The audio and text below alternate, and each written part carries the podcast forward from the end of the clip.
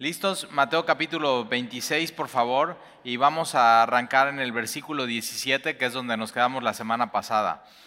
Mateo capítulo 26, versículo 17. Dice, el primer día de la fiesta de los panes sin levadura, una, de las fiestas eh, más importantes para el pueblo judío, eh, que se celebraba una vez al año, esto es muy importante, una vez al año, cada año, era la Pascua y la fiesta de los panes sin levadura. Ahora, lo que primero venía era la Pascua y inmediatamente después empezaba los panes de la fiesta de los panes sin levadura. Ahora, uno va eh, bien unido al otro porque eh, la Pascua, si te acuerdas, la Pascua era central. Eh, en el Antiguo Testamento era la celebración más importante para ellos, era el punto crucial donde Dios salva a su pueblo y lo saca de la tierra de Egipto y a través de la Pascua lo que Dios hace es un nuevo pueblo, una nueva nación, la nación de Israel. Y, lo que Jesús viene haciendo, y lo vimos la semana pasada, es que une dos verdades. La verdad de la Pascua y la verdad de su muerte en la cruz. El Hijo del Hombre será entregado y será crucificado. Una verdad se une con la otra. Y lo, ahora lo que tenemos es un, nuevo centro en el Nuevo Testamento del punto crucial y, culminante de la salvación de Dios para el mundo, donde no hace una nueva nación, sino hace un nuevo pueblo, su pueblo, el pueblo de, Dios, la iglesia. Y entonces de Egipto nació la nación de Israel y de la cruz nació la iglesia, el pueblo de Dios. Eso es bien, bien importante. Pero, ¿qué es esto de los panes sin levadura? Dios lo que les dice, ahora todo esto es fe, ¿eh? todo esto lo hacen por fe. Pareciera como ritualismos y ceremonias, pero realmente es, es un paso de fe lo que ellos están haciendo, porque cuando ellos son esclavos en Egipto, eh, Dios les dice que el, padre de familia, muy importante, la cabeza, el padre de familia, el líder espiritual, el, sacerdote, vamos a decir, de la casa, tenía que celebrar la Pascua con su familia y esta celebración implicaba tener un cordero y, tenerlo en la casa. Entonces imagínate, si tú tenías en esos tiempos un niño de seis años, el cordero tendría que estar conviviendo ahí dentro de tu casa y ya están jugando con él, le ponen nombre, lo están examinando, lo están viendo, están así acariciándole, ponen su mano en, en él y ese cordero va a ser sacrificado. Ahora, lo mismo pasa con Jesús durante tres años y medio. Lo están viendo, están con él. Eh, o sea, Juan entiende algo. Cuando yo puse mi mano en el hombro de Jesús, estoy poniendo mi mano en el hombro de Dios. Y le conocen y ven que Jesús no, no tiene pecado, es un cordero sin mancha. O sea, es, perfecto. Eh, eh, y, y fíjate, hacían una vez al año la Pascua. Y, y, recordaban cómo Dios los había salvado, cómo Dios los había sacado. Pero eh, una indicación que les había dado Dios es, tienen que tomar el cordero, tienen que, después de estar con Él y convivir con Él, tienen que sacrificarlo, tienen que poner el padre de familia su sangre y ahora toda la familia está involucrada. Tienen que poner su sangre en un lebrillo, en, un, en una tinaja, tienen que salir al, fuera de la casa y en los dinteles de la puerta, en los postes, tienen que agarrar con un hisopo y hacer esto, una, poner una marca. O sea, ahora eso es por fe, ¿te das cuenta? Porque quien no o sea, dices, no, o sea, es puro rollo eso de Dios. Yo no creo en eso. Quien no hace eso, la muerte y el juicio de Dios toca su casa y muere el primogénito de la casa. O sea, tiene consecuencias no creer a Dios. Y entonces, pero los que sí dicen, ok, sí voy a hacer lo que Dios me está pidiendo hacer, o sea, todo era por fe, y voy a hacer eso, voy a tener el, sacrificio, y voy a poner la sangre, y voy a poner los dinteles, y, y lo que Dios estaba, es la marca, de la cruz, ¿te das cuenta? Derramamiento de sangre. Y Jesús une una cosa que ellos lo tenían muy, muy, muy presente con algo nuevo que Dios estaba haciendo en Jesús. Ahora, cuando salen, ya viene la muerte a todo Egipto, todos los primogénitos mueren, menos los que creyeron a Dios y pusieron la marca. es por fe, siempre ha sido por fe la fe en, Dios, el Dios único y el Dios vivo y verdadero. Pero entonces cuando salen, Dios les da otra indicación y les dice, tienen que cocer panes sin levadura. ¿Por qué? Porque el pan con levadura tarda más y ellos tenían que salir ya. Vámonos. ¿Por qué? Porque sabes la historia. Eh, de pronto se arrepiente el faraón y dice, no, vamos contra ellos y si no salen rápido los alcanzan más fácil. Entonces los panes sin levadura seguía la Pascua, pero para ellos era toda una celebración de dos semanas. Entonces era la Pascua, panes sin levadura y eso es lo que ellos están celebrando. En el Nuevo Testamento, pan sin levadura es símbolo de una vida sin pecado.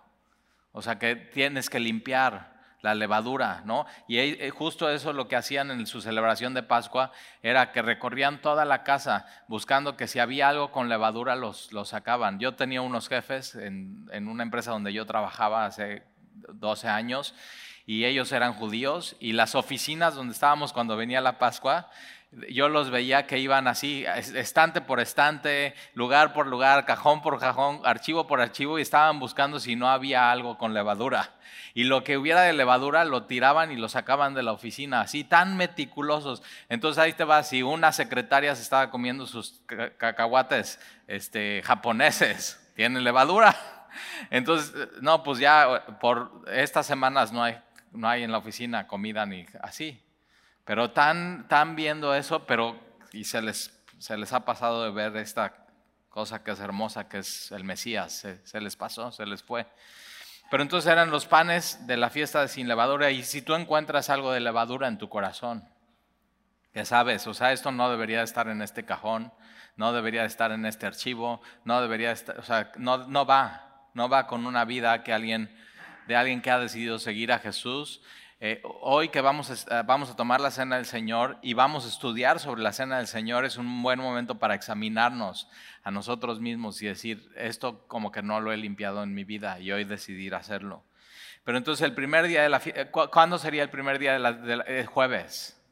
Entonces estamos con Jesús en su última semana. La semana pasada vimos lo que sucede el martes. El miércoles hay silencio. Ahora que haya silencio no quiere decir que Jesús no está haciendo algo, ¿eh? En tu vida si hay silencio de parte de Dios no quiere decir que Dios no está haciendo algo.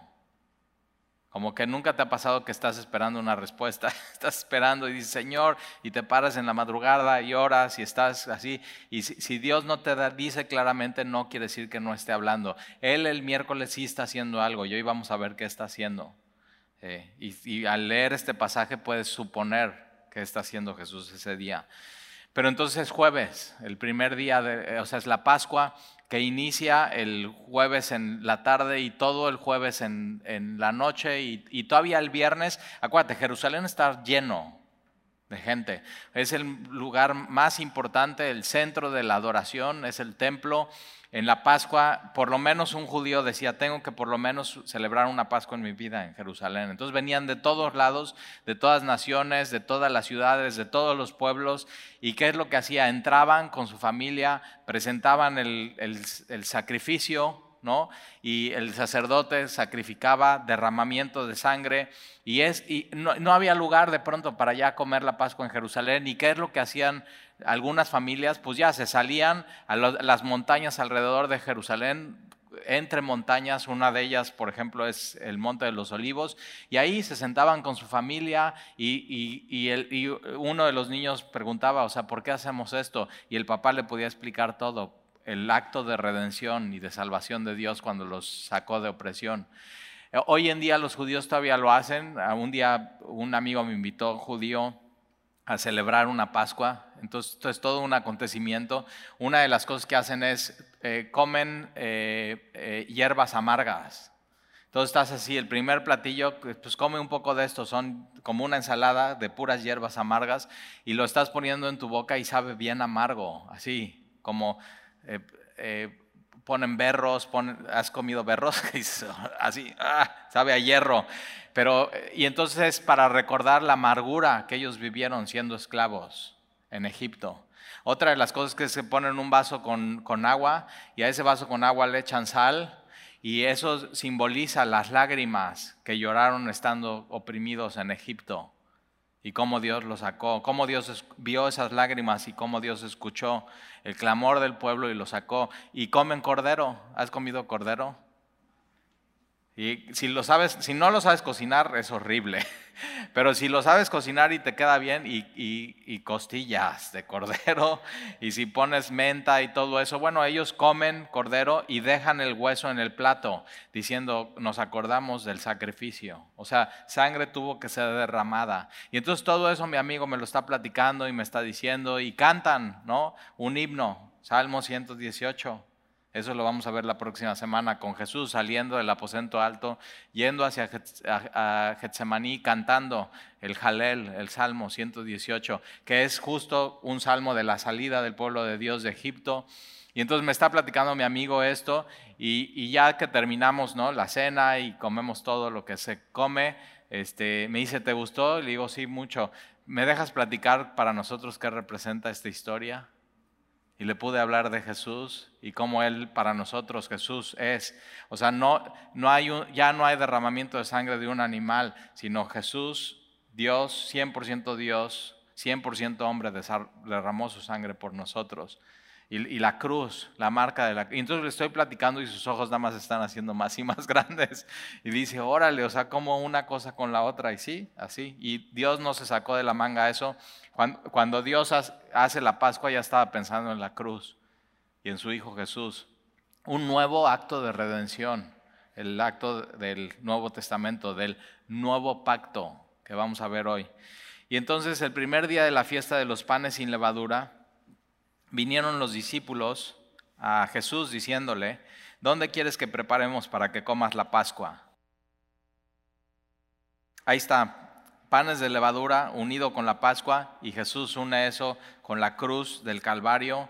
Eh, ahora se ve, ellos ya llevan varias veces comiendo la Pascua con, con Jesús, Jesús lleva más de tres años y medio de ministerio se ve que él siempre la comía, ¿no? Y iban a Jerusalén y posiblemente algunas veces la comían en Jerusalén, otras veces la comían fuera de Jerusalén.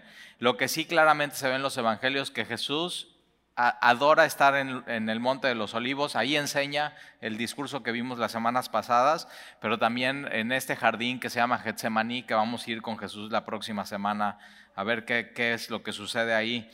Pero entonces, ¿dónde quieres que preparemos para que comas la Pascua?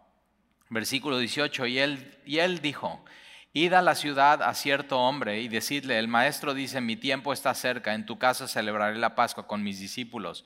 O sea, como que no, no dice, aquí, en este lugar, en esta dirección, a esta hora, con este hombre, en casa de tal, Ahora, ¿por qué no está dando Jesús como, como las, las, direcciones claras? Porque está Judas ahí entre ellos. Y Judas ya había decidido entregar a Jesús. Judas ya había tomado las 30 monedas de plata. Judas ya estaba listo. Lo único que estaba esperando es decirles, ok, ¿en dónde va a ser?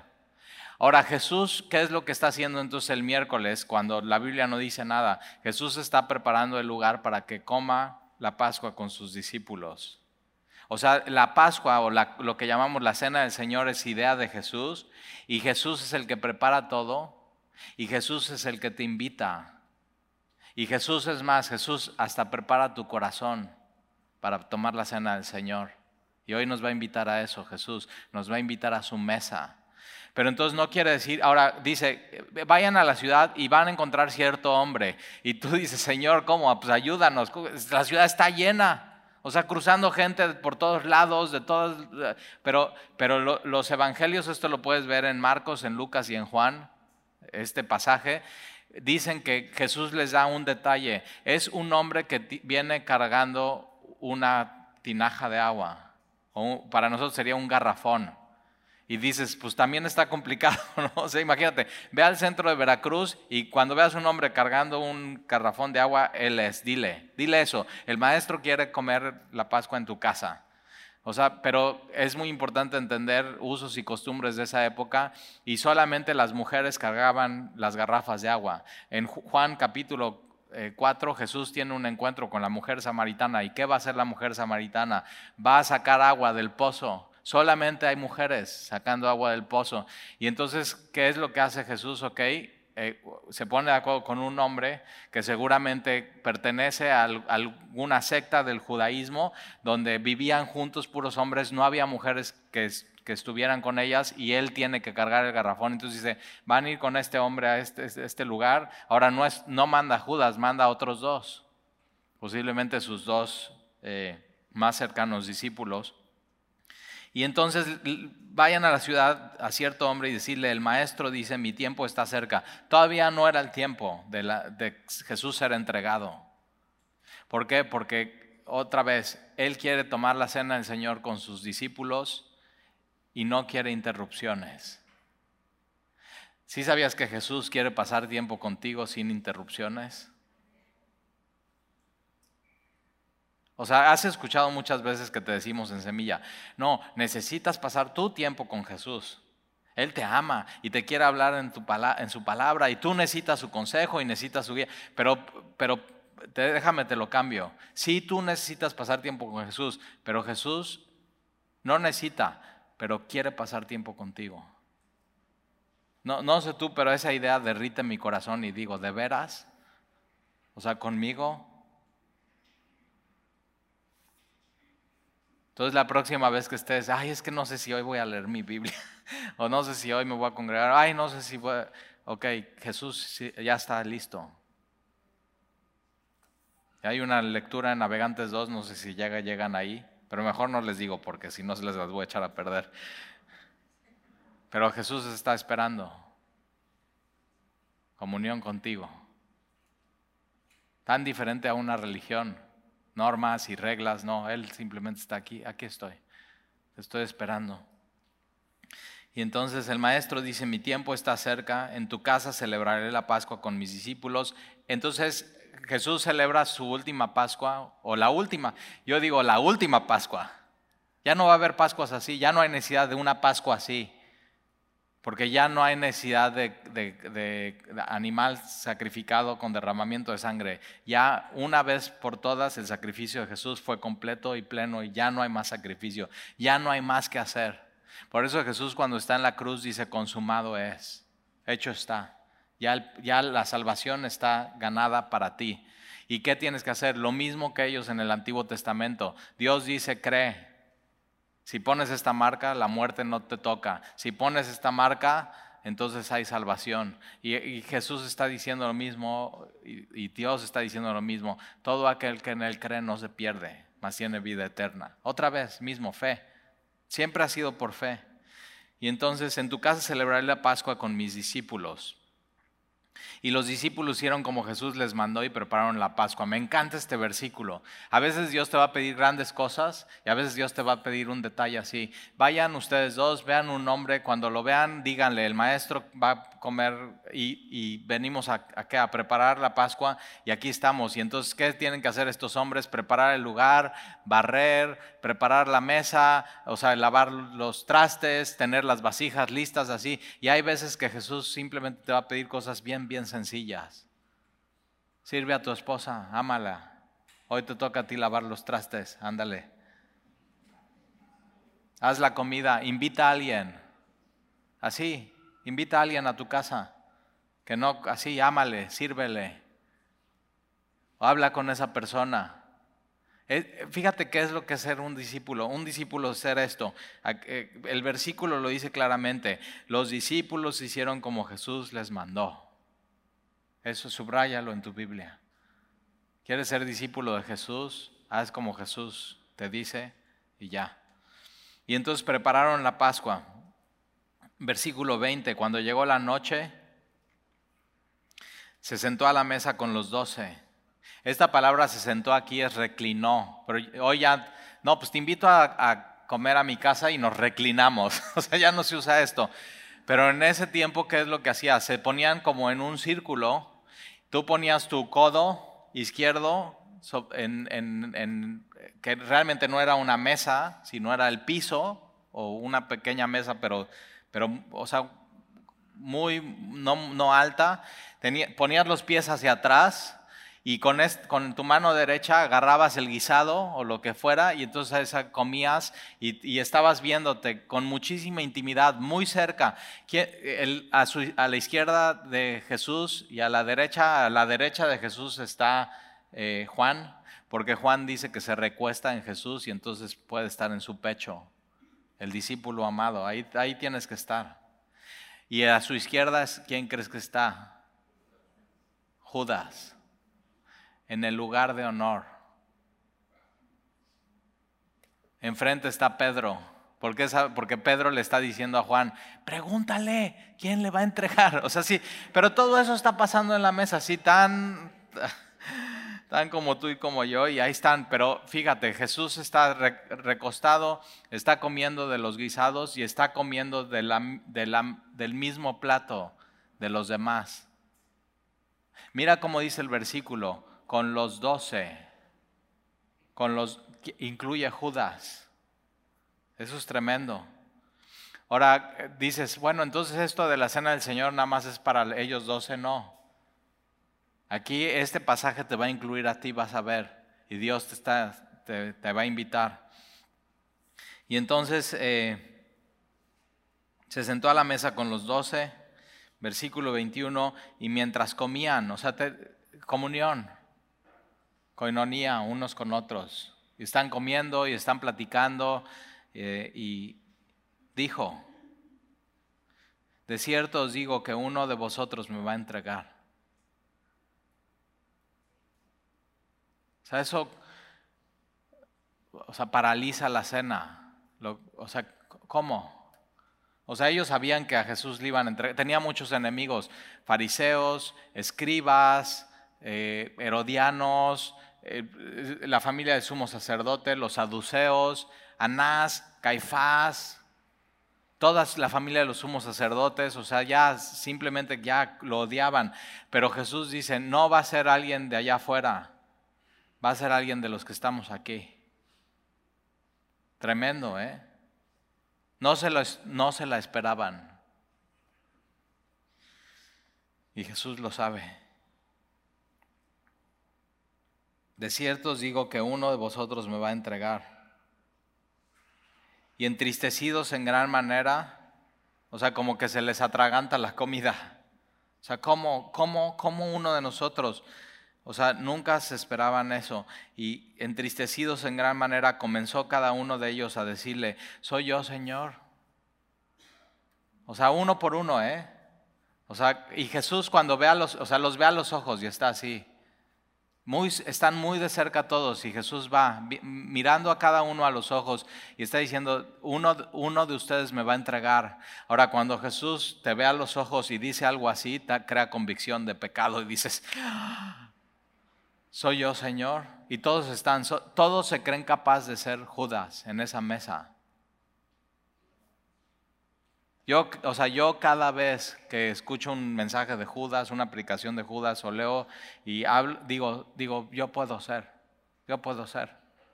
O sea, qué miedo. Yo, o sea, Jesús me conoce y sabe, yo puedo ser. Y, y lo primero que digo es, Señor, ayúdame a no ser yo. Ayúdame, Señor. No quiero ser yo. Pero fíjate, y dicen, soy yo, Señor. Es muy importante la palabra Señor. Soy yo, Señor. Soy yo, Señor, soy yo, Señor. Ahora nadie dice, es, es Judas, Señor. Nadie se imagina que es Judas. Nadie se imagina, o sea, Judas un perfecto hipócrita. O sea, por eso da terror cuando lees la historia de Judas, porque dices, no inventes, tan, o sea, era, él era un, un apóstol que tenía mucho honor, ¿por qué? Porque era el tesorero. O sea, ¿a quién escoges como tesorero de una empresa o de una asociación civil? A quien se le tiene confianza y él tiene toda la confianza de todo el grupo y él es. Y está, soy yo, y todos están, soy yo, Señor. Ahora, Judas no, Judas hasta el final, ¿eh? Judas no dice, soy yo, Señor. Están todos así, Juan, soy yo, Señor. Andrés, soy yo, Señor. El otro Judas, soy yo, Señor. Bartolomé, soy yo, Señor. Pedro, soy yo, Señor. Uno por uno, por uno diciendo eso. Ellos ya, o sea, ellos ya saben qué son capaces de hacer. Cuando caminas con Jesús un tiempo, dices, ya sé, ya sé qué soy capaz de hacer, pero por eso estoy cerca de Jesús. Lo necesito en mi vida. O sea, necesito que sea mi Señor. Y entonces cada uno soy yo, Señor. Y entonces él respondiendo dijo, el que mete la mano conmigo en el plato, ese me va a entregar. El problema, algunos dicen, no, pues que Judas metió la mano. Y, o sea, todos estaban metiendo la mano en el plato. O sea, todos todos están metiendo la mano en el plato y Jesús dice, o sea, uno de ustedes, uno de... Ese me va a entregar, versículo 24, a la verdad el Hijo del Hombre va, según está escrito de él. O sea, el, el plan de que Jesús iba a morir ya estaba que iba a ser entregado, que iba a ser golpeado, que iba a ser torturado, que iba a ser escupido, que iba a ser humillado, que se iban a burlar de él, que lo iban a llevar a la cruz, lo iban a recostar entre esa madera, iban a poner dos clavos en sus manos, en sus, el tercero en sus pies, y al final cuando Jesús muere iba a ser su, su cuerpo así humillado, todavía muerto, con una lanza en su costado, llegando hasta su corazón, o sea, sí, tremendo. Y eso ya estaba, ya eso iba a suceder. Es, Dios es soberano, ese era su plan desde el principio. Y Jesús dice, o sea, la verdad, el Hijo del, el hijo del Hombre es un término mesiánico para Dios. A la verdad, el Hijo del Hombre va, según está escrito de él, más de, más hay de aquel hombre por quien el Hijo del Hombre es entregado. Bueno le fuera a ese hombre no haber nacido. Ahora, ¿por qué está diciendo, Judas está ahí enfrente? ¿Por qué, está, ¿Por qué está diciendo eso Jesús? Porque Jesús no quiere que Judas le traicione y peque.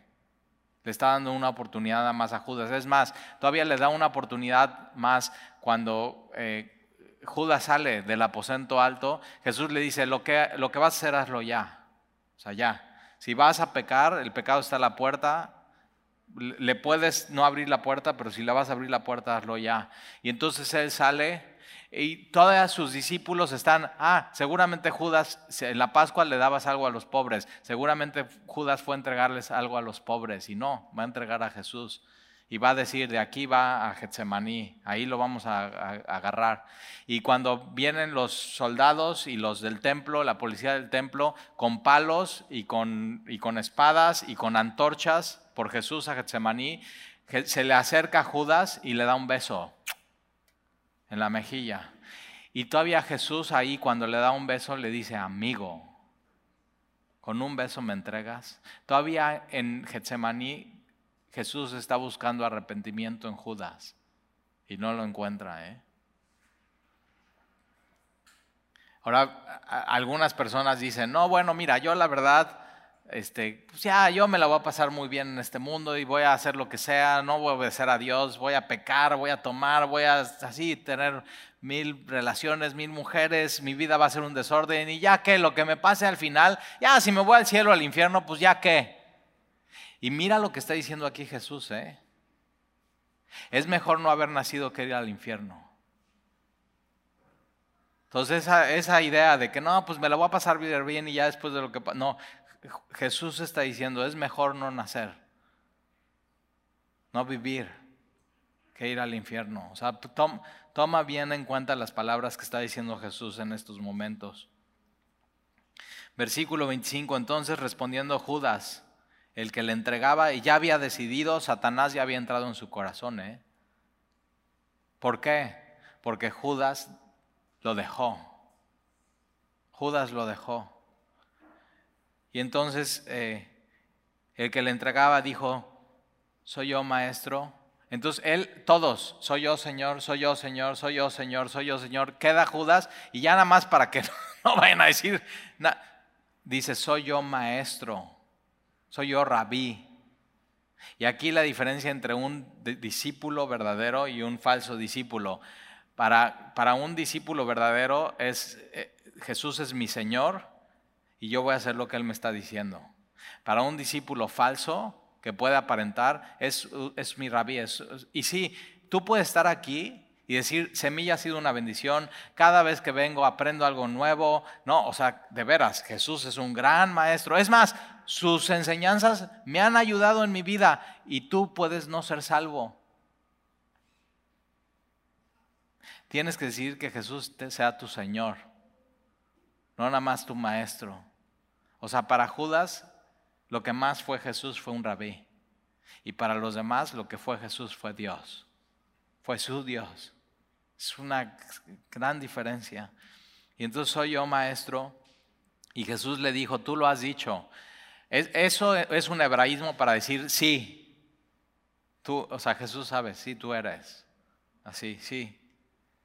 Pero el único que sabe en esa mesa es Judas y Jesús. Los demás no, ni saben. Versículo 26. Y mientras comían, tomó Jesús el pan y bendijo y lo partió. Ahora, eh, eh, acuérdate, o sea, muy, eh, todo esto es muy visual.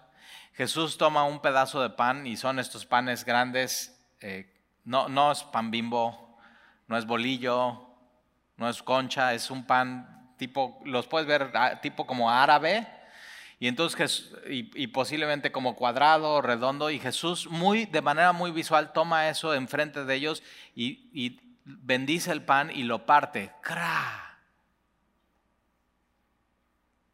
Y eso es lo que va a pasar con su cuerpo. O sea, muy visual. Su cuerpo, o sea, su, su carne con cada azote va a ser partida y va a sangrar. Entonces Jesús bendijo y lo partió y dio a sus discípulos. Mira cómo, o sea, no es la idea de ellos, no es la, la cena del Señor, es, es idea de Él. Él preparó todo, Él dispuso el aposento, que dicen los evangelios es un aposento alto y grande. Él preparó todo y él lo único, o sea, él hizo todo y, los invitó y tú lo único que tienes que hacer es decir, sí Señor, aquí estoy. Es, es una invitación. cuando tomamos la cena del Señor, es Él invitándote a ti a tener comunión con Él. Ahora, ¿cómo dices? El, el único que no está en este momento es Judas, ¿eh? Judas sale y se va. Entonces tomó el pan, bendijo, lo partió y, dio a sus discípulos y dijo, toma, come. O sea, muy, muy visual. Parte de eso y Jesús, por eso una de las cosas que me gusta de la cena del Señor, como lo hacemos antes de la pandemia, es pasamos charolas a tu lugar y es por, supuesto lo hace un anfitrión, pero es como si Jesús pasara la charola enfrente de ti y te dijera, toma, come. Él te está invitando a ti a tener comunión con Él. Ahora, si Jesús es tu Señor y Él te dice, toma, come, ¿qué vas a hacer? o sea, ¿cómo rechazar esa invitación? En ninguna parte en la Biblia hay un requisito para hacer esto, la cena del Señor. No tienes que tomar un curso, no tienes que bautizarte, no tienes, o sea, no hay ningún, el único requisito es escuchar la voz de Dios diciéndote, toma, come. Y tú diciendo, ok, Señor, quiero tener esta comunión contigo. De pronto nos creemos muchas mentiras que nos dicen, pero no están en la Biblia. Y por eso ir a la Biblia y ver qué es lo que dice Dios. Y entonces lo partió y dio a sus discípulos y dijo, toma, toma, come, esto es mi cuerpo. Ahora, muy importante, no es su cuerpo literalmente. O sea, piensa en esto, Jesús está en su cuerpo y toma un pedazo de pan, lo parte y dice, toma, esto es mi cuerpo. O sea, no puede ser su cuerpo este y este. La Pascua que se celebraba una vez al año, ¿ok? El cordero que se sacrificaba no es el cordero que se sacrificó eh, en la Pascua, la salida de Egipto. Muy importante entender eso. Cuando comemos la cena del Señor, el pan que tomamos no es, o sea, representa y simboliza el cuerpo de Cristo, pero no es el cuerpo de Cristo. El cuerpo de Cristo ya fue entregado, ya fue sacrificado, ya Jesús derramó por completo su sangre y su sacrificio fue completo y entero y perfecto. Y no necesitamos volverlo a hacer una vez más y una vez más y una vez más. Lo que es es simboliza su cuerpo entregado por ti y por mí. Entonces Jesús dice, toma, esto es mi cuerpo.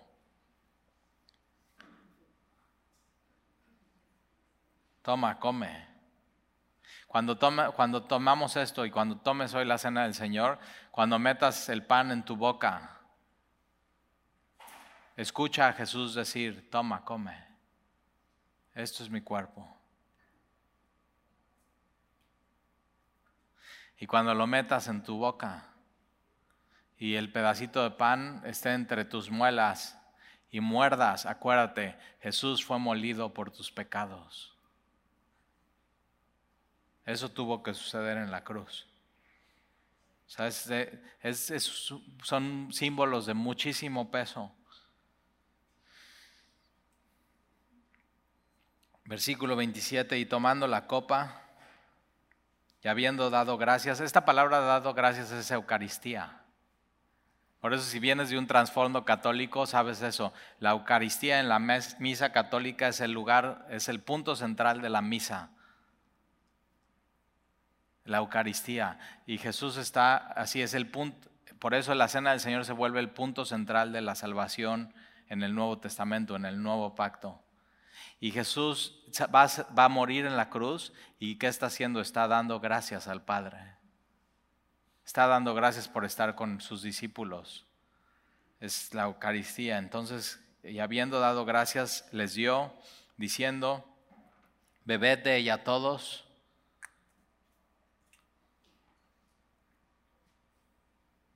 Porque esto es mi sangre. Otra vez, cuando tomamos la copa, esto no, se convierte en su sangre. Es, cuando Jesús está diciendo esto es mi sangre, su sangre está en él, en sus venas, en sus arterias, en, en su cuerpo. Eh, esa sangre por completo va a ser derramada por nosotros en la cruz, pero cuando tomamos la cena del Señor, la copa representa su sangre derramada por ti y por mí. O sea, tiene mucho, mucho peso y mucho significado. Entonces Jesús dice, esto es versículo 28, esto es mi sangre del nuevo pacto. Hay un nuevo pacto. el antiguo pacto era el que se dio en Sinaí. El nuevo pacto es el que se logró en la cruz del Calvario con la muerte de Jesús. Uno por un animal derramando su sangre y el otro por Jesús, el Hijo de Dios derramando su sangre por ti y por mí. Entonces esto es mi sangre del nuevo pacto que por muchos es derramada para remisión de los pecados. Ahora pensaríamos, bueno, esto del aposento alto solamente es para los doce. Y no, Jesús aquí dice que por muchos será derramada. Y de pronto Jesús con esta palabra muchos nos incluye a ti y a mí, que somos muchos, que hemos creído en Él, que hemos puesto nuestra fe y nuestra confianza en Jesús, que hemos entendido la cruz, que hemos entendido que cuando tomamos esto, representa su cuerpo que fue entregado por nosotros, su sangre que fue derramada por nosotros y su sangre. Los pactos en el Antiguo Testamento se, firmaban, se sellaban con sangre. Y Jesús lo que hace es que sella nuestra salvación con su sangre y nos marca, nos sella con su Espíritu Santo. Y por eso o sea, por eso cuando entiendes quién es Jesús y entregas tu vida es tu Señor, tu salvación es 100% segura. Porque Él la, él la está avalando, Él la está sellando, Él, él te está marcando, Él es mío, ya es, es mi hijo. Es un nuevo pacto. Y dice para remisión de pecados. Y cuando tomamos la cena del Señor, eso estamos recordando. O sea, nos vamos al pasado, a Jesús en la cruz lo que Él hizo por mí, al presente. ¿Por qué? Porque hoy en el presente Jesús me consuela y perdona mis pecados. Perdona mis pecados pasados, presentes y futuros. Entonces, tan, o sea, tan completa la cena del Señor. Ahora mira, acompáñame a Jeremías 31 para entender esto del, del nuevo pacto. Es muy, muy importante. Si abres tu Biblia a la mitad, vas a encontrar Salmos. Después de Salmos vas a encontrar Proverbios, Eclesiastés, Isaías y luego Jeremías. Jeremías 31. Acuérdate, el primer pacto fue en Sión, el segundo pacto fue en el Calvario. El primer pacto fue un cordero, Pascua.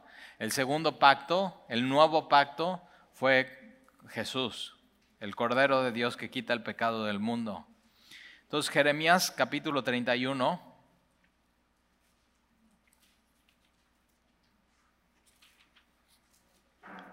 Versículo 31, está fácil de aprender. Nuevo pacto, Jeremías 31, 31.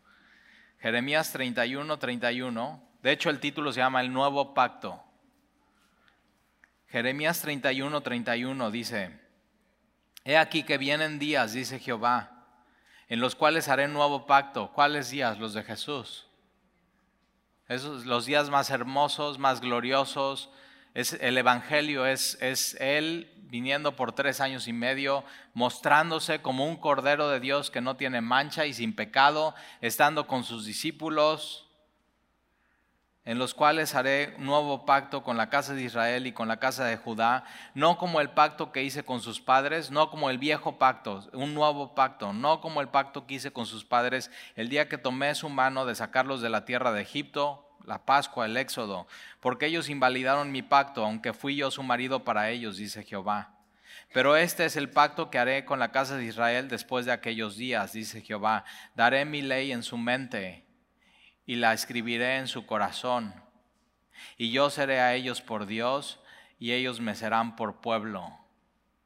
Entonces el nuevo pacto que está hablando Jesús es ese. Es el pacto que por medio de Jesús Dios puede crear una nueva relación con la humanidad.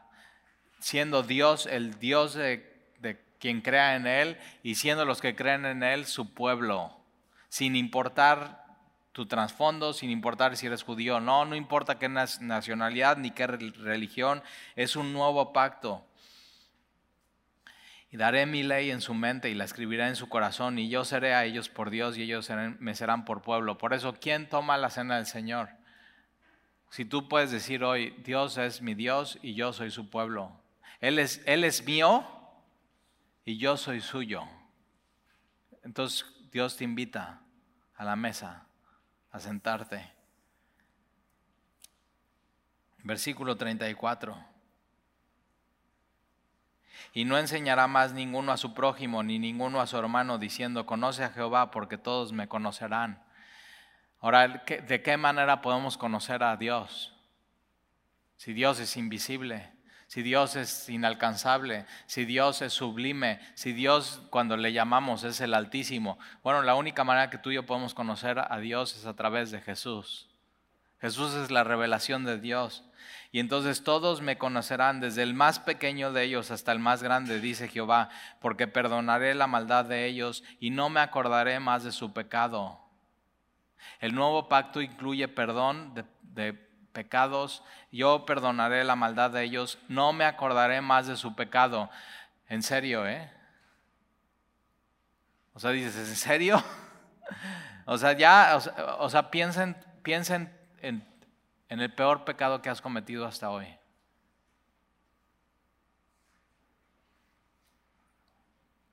Dios dice perdonado. Por Jesús. Ahora, no pienses en el peor pecado, piensa, piensa en, en, un pecado, en un, dices, ay, bueno, este, este, o sea, no está tan mal, pero nadie lo sabe hasta hoy. Algo que dices, nadie lo sabe hasta hoy. O sea, yo lo sé y como que me alcanza y de pronto me acuerdo, digo, no inventes así, ok, perdonado. En serio, ¿eh? La sangre derramada en Jesús tuvo ese efecto, remisión de pecados ya está pagado. Eso es el nuevo pacto. Eso es lo que hizo Dios. Ahora, Jesús dice, toma, come, toma, bebe. Ahora, con eso Jesús está diciendo, tómame, por completo, hazme tuyo. Hazme tuyo. Si tú hasta hoy no has comido así, con ese entendimiento, Jesús está diciendo, toma, come. Pero a Él. tienes que tomarlo a Él por completo. ¿Quién es Él? El pacto que hizo, o sea, los efectos de la cruz, del Calvario. No solamente Jesús murió, sino resucitó. Y por eso hoy puede decir, toma, come, hoy, a ti, toma, come, toma, bebe. Si tú no lo has hecho, hazlo hoy. Ahora, si tú ya lo has hecho, vuélvelo a hacer hoy. Y decir, Señor, yo te tomo como así lo que eres y quién eres, y tú eres mi Dios. Jesús, tú eres mi Dios. Tomás, cuando no está la primera vez que Jesús resucita, y dice, no, yo hasta no ver, no creer, y se aparece Jesús a Tomás, y dice, Tomás se levanta al costado y dice, pon tu mano. ¿Y qué hace? Señor mío y Dios mío. Le dice a Jesús, Señor mío y Dios mío. Y eso es lo que tienes que así tomar a Jesús como Él es, no como un rabí. Ve Judas, ve cómo termina. Señor mío, Dios mío. Eso, eso es. Vamos a regresar a Mateo capítulo 26 y vamos a ver qué más dice y vamos a tomar juntos la cena del Señor. Pásale, Dani. Mateo capítulo 26.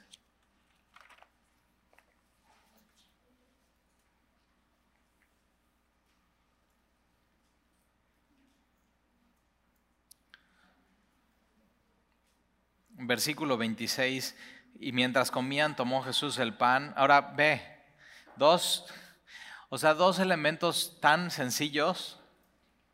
O sea, pan, trigo en todo el mundo hay.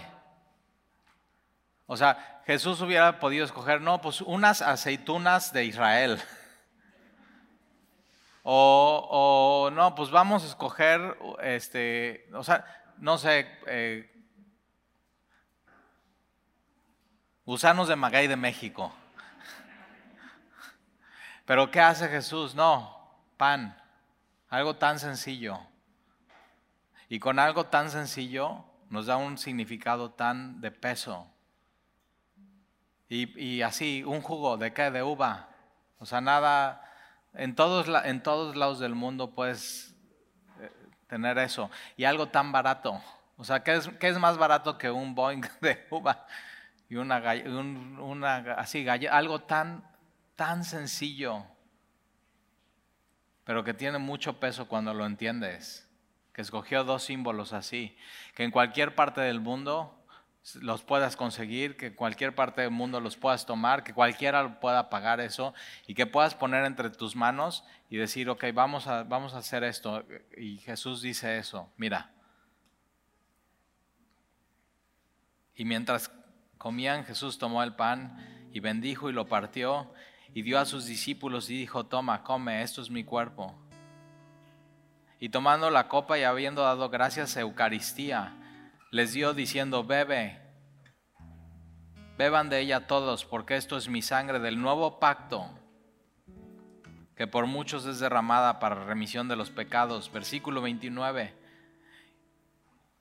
Y os digo, que desde ahora no beberé más de este fruto de la vid hasta aquel día. Mira lo que pasa en la cena del Señor. Nos recuerda lo que Jesús hizo hace dos mil años. La cruz, su cuerpo entregado, su sangre derramada. El efecto es remisión de pecados, pero su efecto es hoy en el presente. Nos recuerda el pasado, pero su efecto es hoy en el presente. Nos consuela y, Dios nos dice, te amo, te perdono, yo di mi vida por ti. Tómame, cómeme, hazme tuyo, porque yo soy tu Dios y tú eres mío, tú eres mi pueblo, yo te compré. El efecto es hoy, pero la cena del Señor no se queda en ayer, no se queda en hoy, sino dice hasta aquel día y nos lleva al futuro. Dios es eterno. Nos lleva al pasado, nos coloca en el presente y nos dice hasta aquel día. No beberé más de esta copa hasta aquel día. Entonces va a haber un día en que Él la va a beber nuevamente contigo y conmigo y nos da esperanza. Ve el peso de la cena del Señor. Hasta aquel día en que beba de nuevo con ustedes en el reino de mi Padre. Tomar la cena del Señor es recordar eso. Yo pertenezco al reino de Dios. Y nos saca tal de, tan, así tan de nuestra vida, de nuestro mundo, y de pronto todo, todo, fíjate, ¿eh? nuestra mente, nuestros ojos, nuestro olfato, nuestro gusto, por un momento todos están centrados en Dios.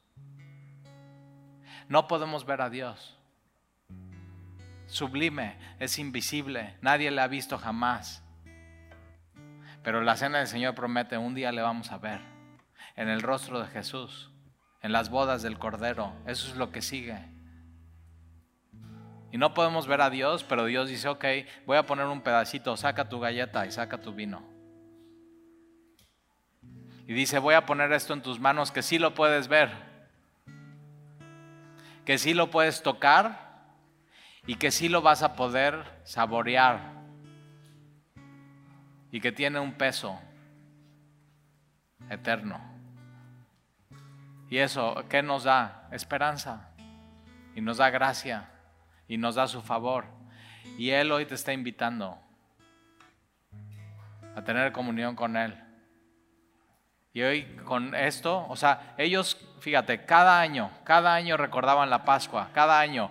Ahora nosotros no es cada año. La iglesia primitiva lo hacía una vez a la semana. En la iglesia donde Sandy y yo nacimos de nuevo, en Ciudad de México no era semilla. Una iglesia bien, bien chiquita. Ni sabíamos que eran cristianos. Nada más era, o sea, era un lugar donde se enseñaba la Biblia y que todas las semanas se tomaba la cena del Señor. Y era el, centro de la adoración en esa iglesia. Y cada semana era recordar, Jesús murió por ti, Jesús te ama. ¿Quieres saber hoy? Jesús murió por ti. Jesús ya te amó. Y es la cena del Señor. Ve el peso, ve el significado. Y Dios usando tus sentidos. Y acuérdate, ve quién fue el único que no tomó la cena del Señor.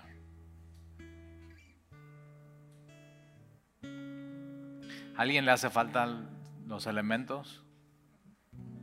Por favor, ¿alguien más? Por aquí adelante también. ¿Alguien más? Levanta tu mano, ahorita te los van a hacer llegar. No te quedes sin tomar la cena del Señor. Él te está invitando a ti. Él te está diciendo, tómalo. Y los vamos a esperar.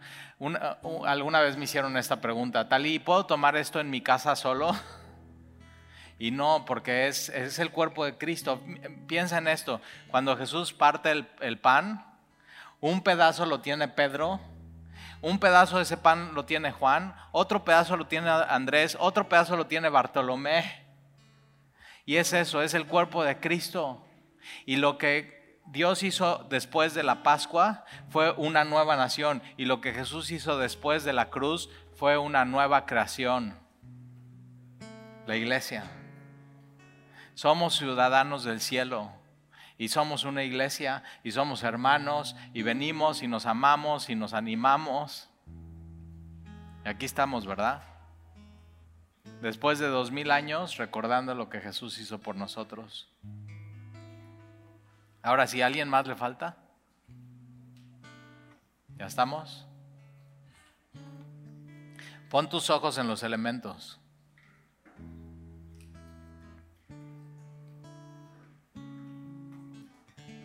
Y mientras comían, tomó Jesús el pan y bendijo y lo partió y dio a sus discípulos y dijo, toma, come, esto es mi cuerpo.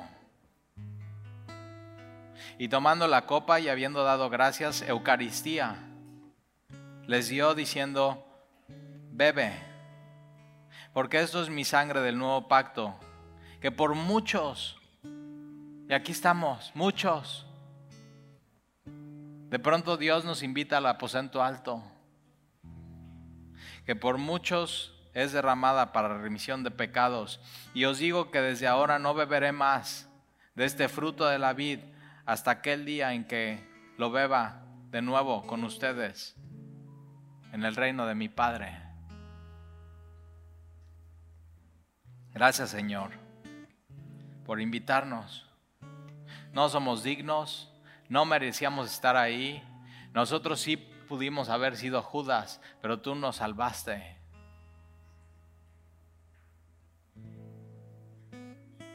Soy yo, Señor.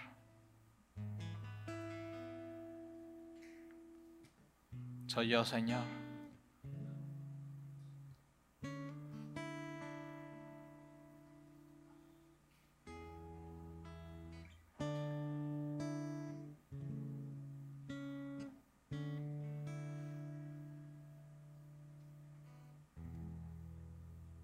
Gracias por amarnos así, Señor.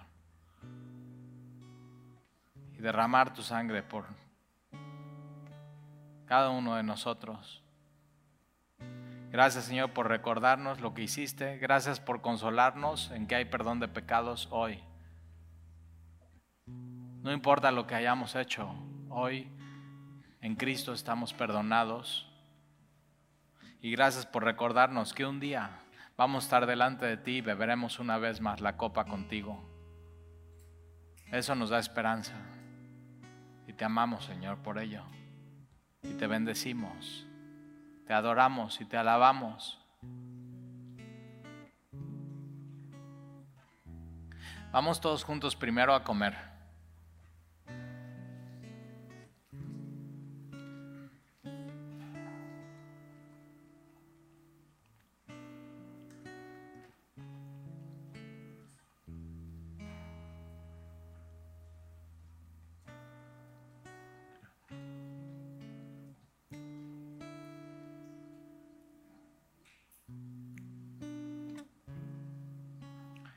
Vamos todos juntos a tomar.